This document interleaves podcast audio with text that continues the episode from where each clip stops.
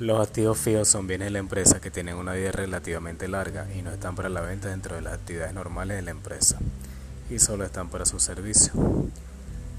Clasificación general. Los activos fijos de una empresa se clasifican en dos grandes grupos principales. Bienes inmuebles. Los activos fijos de una empresa se clasifican como bienes inmuebles cuando no son trasladables, es decir, que no se pueden mover de un sitio a otro. Bienes muebles se clasifican como bienes muebles cuando son trasladables, es decir, que se pueden mover de un sitio a otro. De los activos fijos muebles de una empresa se destacan los muebles en seres, la maquinaria de equipo los vehículos. Clasificación contable. Para efectos contables, los activos fijos, tanto muebles como inmuebles, se clasifican particularmente en dos grupos. Activos no depreciables.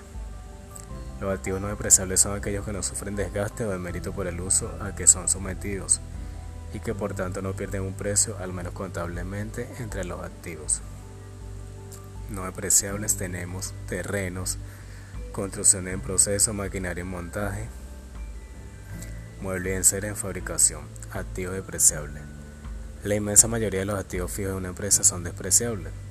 Los activos fijos de la empresa que sufren desgaste o deterioro por el uso a que son sometidos o por el simple transcurso del tiempo hacen parte de los activos depreciables. La depreciación. La depreciación es la disminución del valor de propiedad de un activo fijo producido por el paso del tiempo, desgaste por uso, el desuso, insuficiencia técnica, obsolescencia u otros factores de carácter operativo, tecnológico, tributario, etc. Causa de la depreciación. El desgaste, que lo sufren los bienes por el solo transcurso del tiempo al ser utilizados normalmente el agotamiento que se produce en el caso de activos materiales adquiridos para ser sometidos a actividades extractivas, canteras, minas, pozos petrolíferos, etc. El deterioro que sufre el bien en cuestión a causa de un siniestro. La obsolescencia económica que sufre el bien como consecuencia de la aparición del mercado de otros bienes que logran un mejor nivel de producción o bien que logrando igual nivel de producción lo hacen en forma más económica y hay una mayor eficiencia. La amortización. Amortizar es el proceso de cancelar una deuda con sus intereses por medio de pagos periódicos.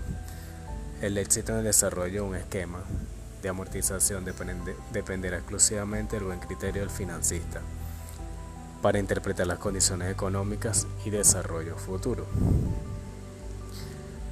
de su comunidad. Gracias por su atención.